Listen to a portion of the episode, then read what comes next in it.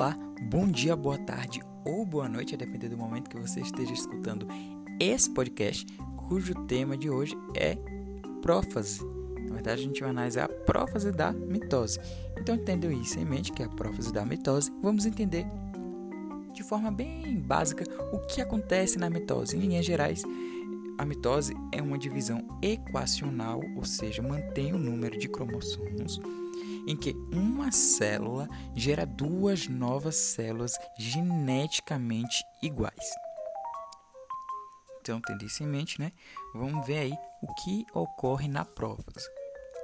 A prófase é a primeira fase da mitose. Na prófase, os cromossomos começam a se condensar e com isso a eucromatina, a eucromatina fica cada vez mais difícil de ser vista né, digamos assim, entre aspas, ser vista. E aí a gente vai entender o que, que seria essa eucromatina. A eucromatina é aquele DNA visível, quer dizer, aquele DNA acessível, melhor dizendo, que pode ser lido e feita aí produção de proteínas e produção de, de outros compostos proteicos.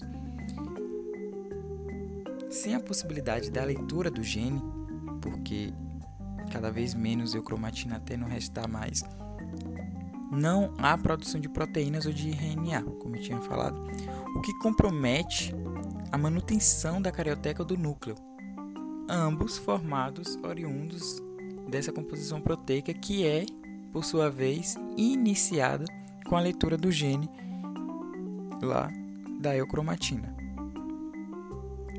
Logo, é nessa fase que há o desaparecimento do nucleolo quanto da carioteca. Não sei para vocês, mas sempre os professores deram a entender para mim que a gente tinha que decorar os eventos e era apenas isso. A gente tinha que decorar aqui na prófase. Beleza, provas o que acontece? Condensação dos cromossomos, nucleolo desaparece e carioteca desaparece. Era só isso. E aí a gente tinha que dar um jeito de decorar esse tipo de informação.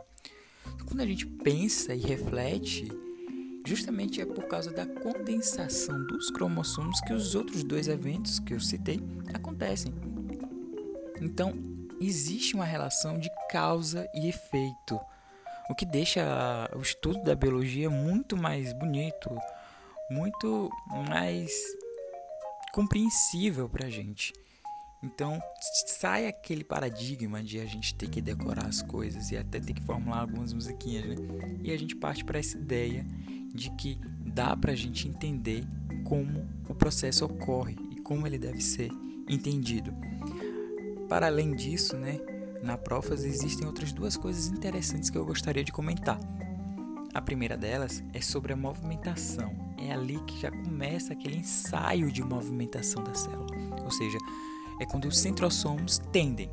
Repare que eu falei que tendem, eles ainda não estão nos polos das células. Eles tendem a iniciar sua caminhada aos polos das células e também já começam ali a formação das fibras do fuso. As fibras do fuso são aquelas linhazinhas que para quem tem alguns professores que chamam, né, e, e gostam de de fazer analogia e falar que são centrosomo-aranhas e que as fibras do fuso são teinhas de aranhas que vão se conectar futuramente, ainda não é nessa fase dos cromossomos.